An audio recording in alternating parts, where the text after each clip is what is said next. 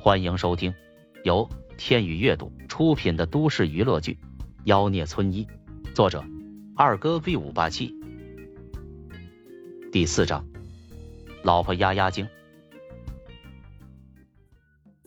萧颜色眯眯的盯着手机，可转念一想，这两个极品美女漂亮是漂亮，可脾气也太凶了点。这要是娶回家，还咋伺候我？一想起刚才相亲时他们对自己的鄙视、冷漠、高傲，顿时没了兴致。他们俩哪一点比得上香莲婶婶哟？我的香莲婶婶不光熟透了，还很温柔，对我那么贴心，哪有他们那么凶？两个选一个当老婆？哼，一个我都看不上，还是香莲婶婶比较适合我的口味。只是老头的命令，我不得不从呢。不听话。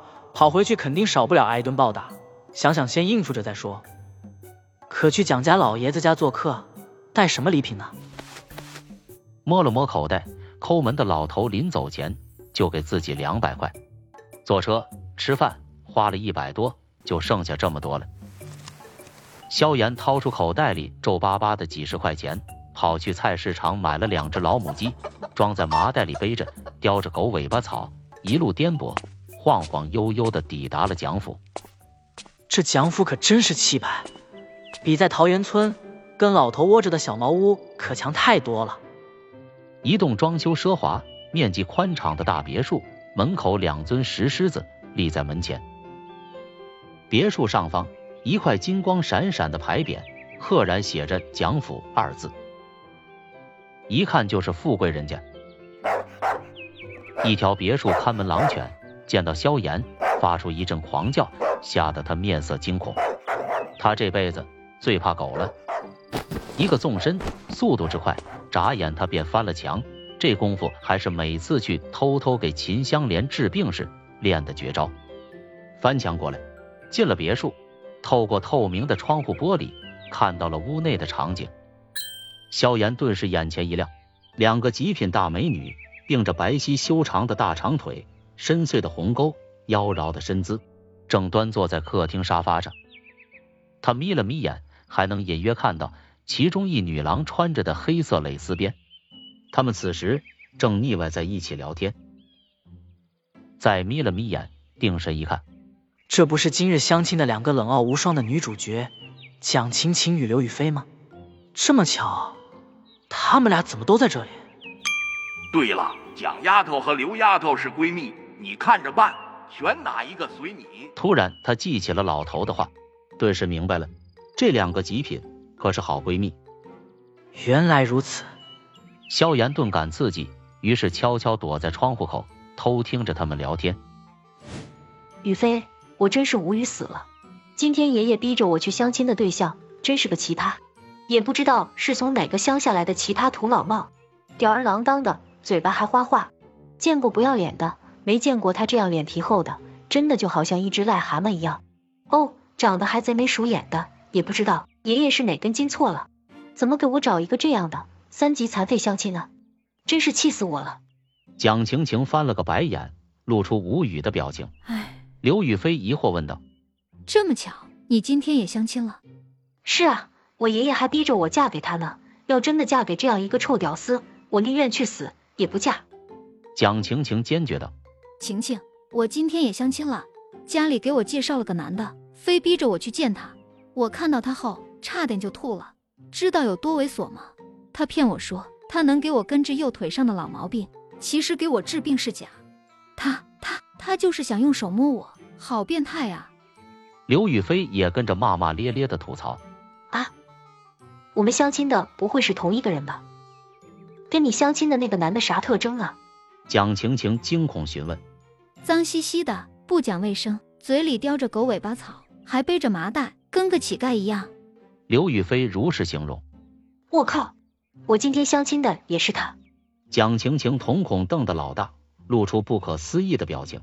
此时，躲在暗处的萧炎撇了撇嘴，被人背后这么羞辱，心里可不是滋味。哼，背后说人闲话可不好哟。看样子。还得好好刺激刺激他们。他猛地站起身，哐当一声，猛地将大门推开。朝着手掌心吐了口口水，再从前到后抹在了发丝上，做出一个极其装逼的动作。大老婆，小老婆，你们俩可是在议论我吗？蒋晴晴和刘雨菲被这剧烈的推门声吓得浑然一怔，猛地起身，小心脏都要蹦了出来。等恢复平静后，看到萧炎这张脸时，两人脸色慢慢僵硬，黑了下来。你喊我什么？大老婆？我呸！不要脸！喊我小老婆，犯贱吧你！两位老婆莫要惊慌，请容小爷一人赏个么么哒，压压惊。萧炎厚颜无耻的上前几步，凑上来，嘴巴撅成了 O 型。此时，两个绝世大美女气得头发都竖了起来。你个不要脸的流氓，怎么进我家门的？我要报警，告你私闯民宅！蒋晴晴跺了跺脚，指着萧炎怒骂。说完，拿着电话正要拨打幺幺零。就在这时，一位白发苍苍的老者拄着拐杖，慢悠悠的从阁楼上沿着木质楼梯缓缓走下。晴晴，休要放肆！一声怒斥，蒋晴晴回眸见是爷爷。立马闭嘴，不敢吭声。只见蒋老爷子恭恭敬敬地走下楼，走到萧炎面前，客客气气，态度极度卑微地说：“想必您就是严老先生的徒弟萧炎吧？刚才我这宝贝孙女儿对你言语多有不敬，还望您念在她无知不懂事，莫要责怪。小事小事，蒋老，我师傅特意让我来探望你。”没啥买的，去农贸市场给你抓了两只老母鸡，晚上再来搞点鸡汤补补啊。萧炎说完，将麻袋里的老母鸡拿在手上晃了晃。哎呦，老头子，我可承受不起啊！来，请坐，坐啊。蒋老爷子客客气气的招呼着萧炎，如同坐上贵宾一样，在沙发上坐了下来。